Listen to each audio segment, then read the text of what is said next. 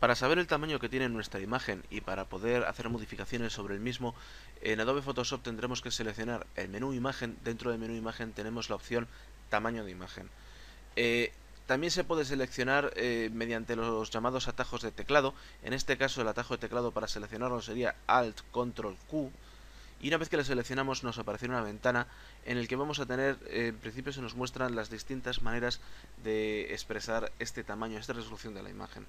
La principal de ellas es la que está en la parte superior, la que también encontramos en la parte inferior izquierda de la imagen cuando la abríamos, que es la llamada dimensión en píxeles, la que nos está diciendo el número total de píxeles que tiene su imagen, o sea, su resolución. Una segunda manera de, de hablar de la resolución se nos muestra aquí, justamente debajo, también recuadrado, en el que nos expresa eh, su tamaño, su resolución, mediante el número de píxeles que tiene de ancho por el número de píxeles que tiene de alto. Si los multiplicásemos obtendríamos aproximadamente unos 20 millones de píxeles, que corresponde al número de píxeles que tiene esta imagen por canal. Recordar que veíamos que esta imagen estaba en RGB, por lo tanto vamos a tener tres canales, uno para el rojo, uno para el verde y uno para el azul. Si en total lo multiplicásemos los números de píxeles que tenemos por canal, obtendríamos el número total, que es lo que tenemos aquí expresado en la parte superior de la ventana tamaño imagen. Luego tenemos una eh, tercera manera de expresar el tamaño de la imagen, que sería el llamado eh, tamaño, tamaño de documento o eh, resolución de impresión.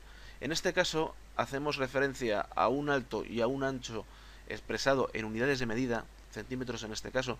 Si os fijáis tenemos aquí una serie de pestañas con unos botones que al pulsar se nos despliegan dándonos a elegir entre distintos tipos de medida.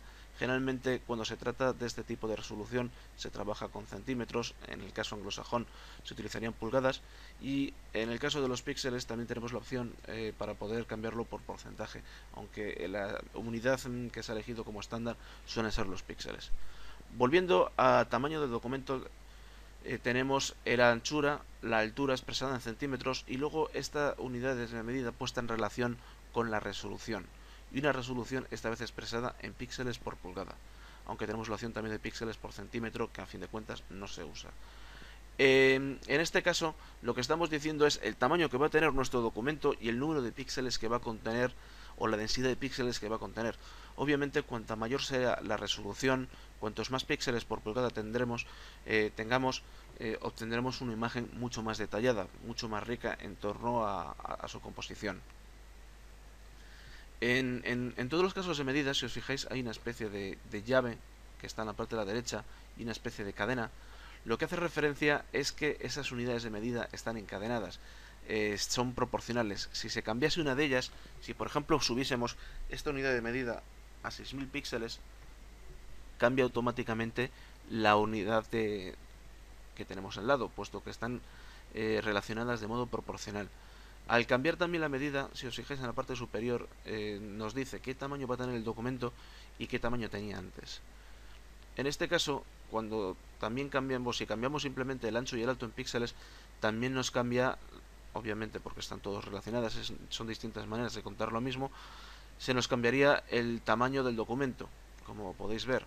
En este caso solo se cambia la anchura y la altura, puesto que la cadena solo está vinculando estos dos elementos, pero sin embargo la resolución no la cambiaría. ¿Qué sucede? Estamos aumentando la imagen, lo que se suele denominar como interpolación.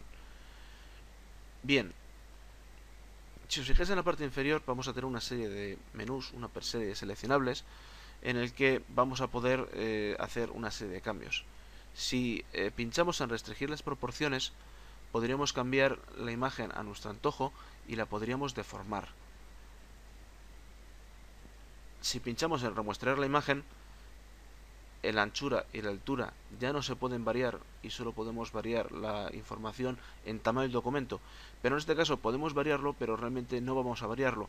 La cadena está encadenando los tres elementos, lo que significa es que si varío uno de ellos, si por ejemplo varío de 198,12 a 40 centímetros, todos los demás eh, elementos van a variar para que eh, la imagen siga teniendo el mismo tamaño. Si nuestra imagen la hago más pequeña de tamaño, la resolución, la densidad de píxeles por pulgada aumentará como es el caso.